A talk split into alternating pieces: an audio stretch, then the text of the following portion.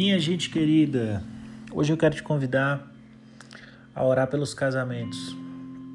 Quero te convidar a orar pela célula principal da sociedade, instituída por Deus, cuidada pelo Espírito Santo e o lugar onde Jesus nasceu. Jesus nasceu dentro de um casamento.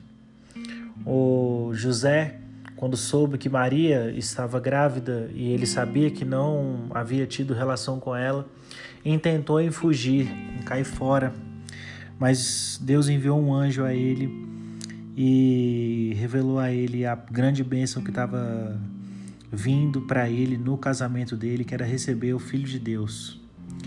Então ele confiou e manteve a sua palavra.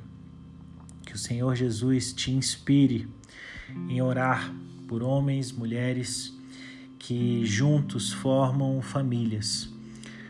Orando por casamentos, você protege famílias. Orando por casamentos, você evita adultérios. Orando por casamentos, você evita filhos órfãos de pais vivos, filhas órfãs de mães vivas.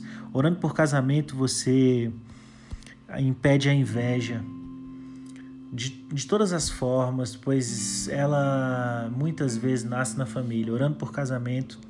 Você faz a diferença na sua casa, na sua família, no seu bairro, na sua cidade, no seu país. Ore pelos casamentos, ore pelos casamentos.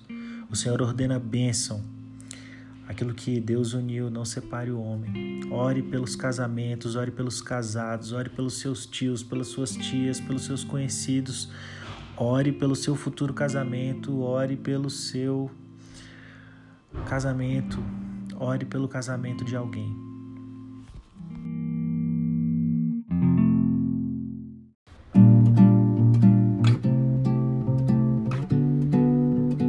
Broadcast